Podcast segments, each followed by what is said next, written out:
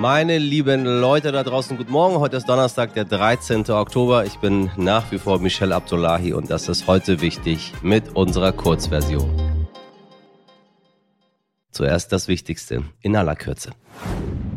Der Starkoch Alfons Schubeck muss sich aktuell vor dem Münchner Landgericht wegen Steuerhinterziehung verantworten. Kleiner Einwurf, die Verhandlung findet übrigens im gleichen Saal wie die von Uli Hoeneß statt. Gestern hat er dort ein Geständnis abgelegt. Er hat zugegeben, dass er die Umsätze in einem seiner Restaurants manipuliert und Geld aus den Kassen entnommen hat.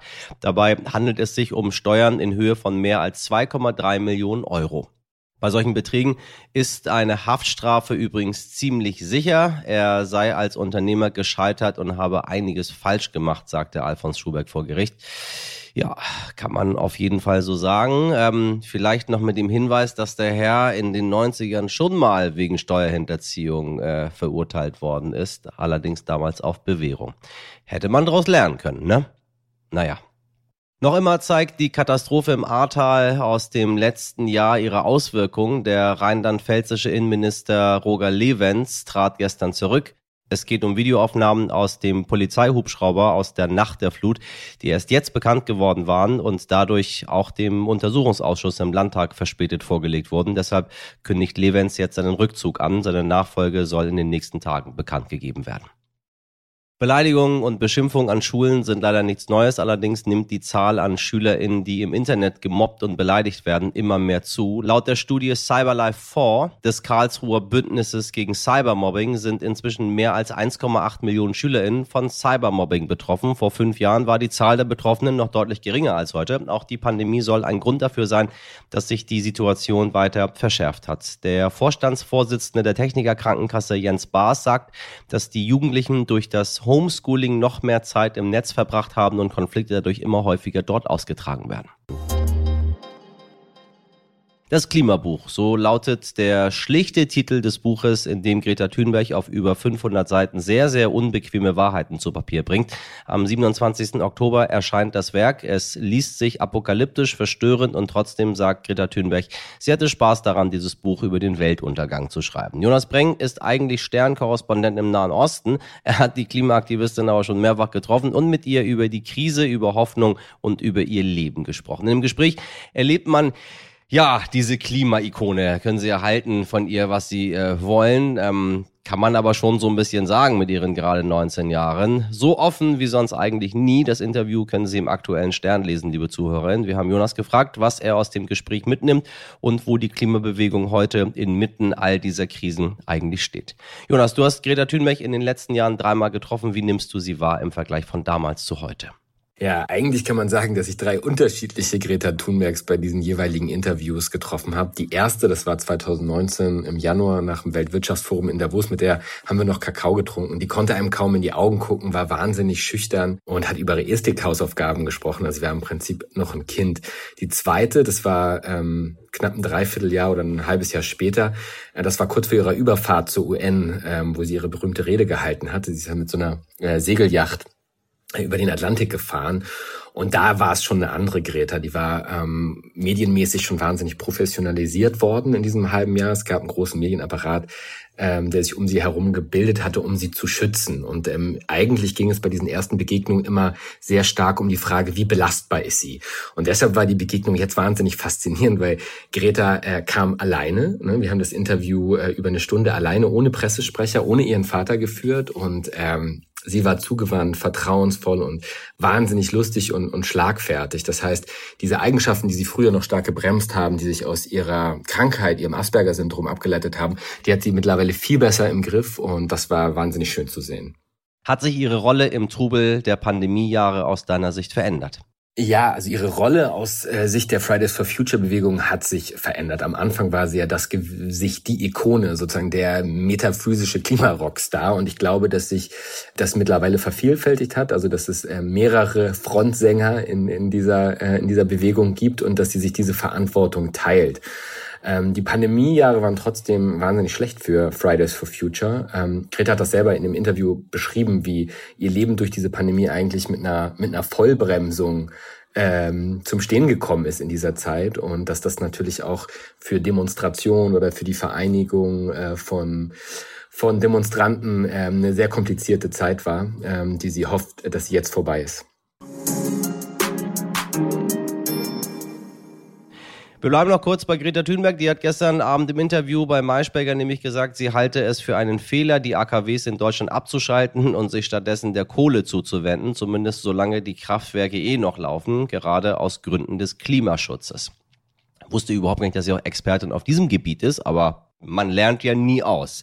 Seit Wochen schon streitet die Ampelkoalition über einen möglichen Weiterbetrieb der Atomkraftwerke oder über den Streckbetrieb oder wie auch immer Sie das nennen wollen. Bundeswirtschaftsminister Robert Habeck will wegen der Energiekrise noch zwei verbliebene AKWs für wenige Monate weiterlaufen lassen. Das freut besonders die Grünen und die SPD eher weniger. Die beiden scheinen aber mitzuziehen, im Gegensatz zur FDP. Die sagt nämlich, der Streckbetrieb bis zum Frühjahr würde nicht ausreichen. Stattdessen sollten die Atommeiler bis mindestens 2024 betrieben werden. Und hier stellen sich wieder die Grünen quer. Der Vorsitzende Omid Nulipur sagte zuletzt wortwörtlich im Interview mit der Taz, wir werden sicher keine neuen Brennstäbe und damit neuen Atommüll bestellen. Die einzige Einigkeit in dieser Debatte scheint zu sein, dass man sich uneinig ist in der Ampelkoalition. Ein wenig anders sieht das bei unseren Nachbarn in Frankreich aus. Sie wissen ja, hier gehört Atomkraft zur nationalen Identität, sagt meine Gesprächspartnerin Andrea Ritter. Andrea Ritter ist als Reporterin besonders viel in Frankreich unterwegs. Sie kennen sie zum Beispiel aus unseren Sendungen zur Frankreich-Wahl im Juni. Und heute ist sie bei uns, um uns einen Einblick in die französische Seele und ihre Besessenheit. Obsession, la l'obsession von Atomenergie zu geben. Und sie erklärt gleich, warum diese Besessenheit so gefährlich ist. Ich sag's nochmal für Sie. L'Obsession. Andrea, ich grüße dich ganz herzlich. Hallo Michelle, ich grüße dich auch. Ein faszinierendes Thema ist für mich Atomkraft in Frankreich. Das meine ich ganz ernst, äh, weil wir hier bei uns in einem Land sind, was sich von der Atomkraft verabschiedet hat. Äh, und die Franzosen sehen das irgendwie ein bisschen anders, ne? Die Franzosen sehen das anders, ja. Also Emmanuel Macron, der amtierende Präsident, hat im Frühjahr äh, nochmal angekündigt, die Renaissance der Nuklearenergie. Hm. Und man möchte weitere Atomkraftwerke bauen. Und äh, die Stimmung in der Bevölkerung ist auch, würde ich mal sagen, also man, man bekommt oft zu hören, das gehört bei uns einfach zur Identität. Ich meine, viele Kernreaktoren in Frankreich sind marode, das wissen wir. 27 von 56 sind außer Betrieb. Wir haben äh, Tschernobyl gesehen, wir haben Fukushima gesehen, ähm, wir haben gerade große Sorge um Saporischia in der Ukraine. Man weiß um die Gefahren der Kernenergie. Auf der anderen Seite äh, sprechen auch viele vom Positiven der Kernenergie.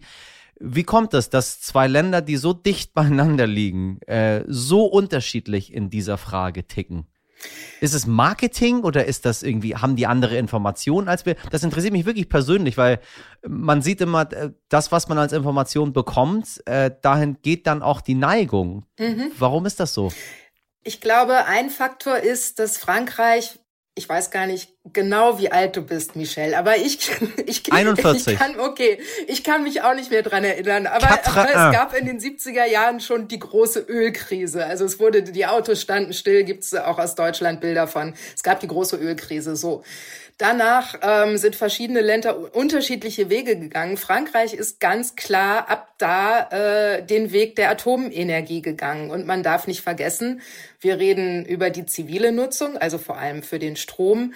Aber Frankreich ist auch Atommacht. Ne? Also die sind auch äh, militärisch in der, an der Nutzung interessiert, haben das immer weiter verfolgt waren lange Zeit auch führend in der Technologie, wenn es darum ging, Atomkraftwerke zu bauen. Und, äh, und ich glaube, dass das macht was aus, weil jeder französische Präsident in den letzten Jahrzehnten das eigentlich, und Macron hat es jetzt wieder gemacht, vor sich herträgt, dass das eben das ist, da, da ist Frankreich groß, das ist der französische Weg und das werden sie gehen. Und man hat die ganzen Sicherheitsbehörden, die die Reaktoren kontrollieren und ja, so, das ist, das ist der französische Weg.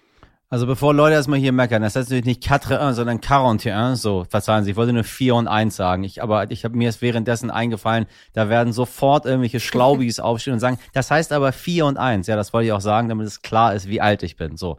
Äh, mein Französisch ist nach wie vor très bien. ähm, ernster. Äh, in Deutschland reden wir dauernd von Energiekrise. Energiekrise, Energiekrise, Energiekrise. Gas geht aus, wir wissen nicht, wie wir heizen sollen, wie wir Strom erzeugen sollen. Ähm, ist das in Frankreich dann auch ein Thema, wenn man eigentlich die Atomkraft hat und den Rest gar nicht braucht? ja, also das ist, das ist ein Teil der Diskussion, die so ein bisschen in die Irre führt, weil in der Tat Frankreich bekommt sehr viel Strom von den Atomkraftwerken. Das heißt aber nicht, dass Frankreich an sich was den gesamten Energieverbrauch angeht, unabhängig wäre, weil für andere, für Industrie, für was weiß ich, brauchen die genauso Gas und andere Dinge auch. Also das wird nicht aus den Atomkraftwerken gewonnen. Ähm, man könnte sagen, Frankreich ist auf gewisse Weise sehr abhängig von den, von den AKWs, die sie in den letzten Jahren aufgebaut haben, weil ich bin gerade in Paris, ich sitze hier in einer Wohnung und was sind hier für Heizungen? Es sind Elektroheizungen und es ist fast überall mhm. so und man hat überall Elektroheizungen, weil man diesen Atomstrom hat. So.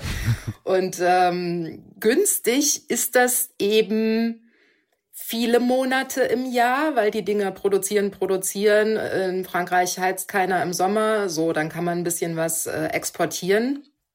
Aber ab jetzt eigentlich schon werden all diese vielen Elektroheizungen hochgedreht. Es kommt zu einem immensen Peak an Verbrauch und deswegen muss Strom importiert werden, auch in Frankreich. Und äh, ja, das ist so ein bisschen das Dilemma.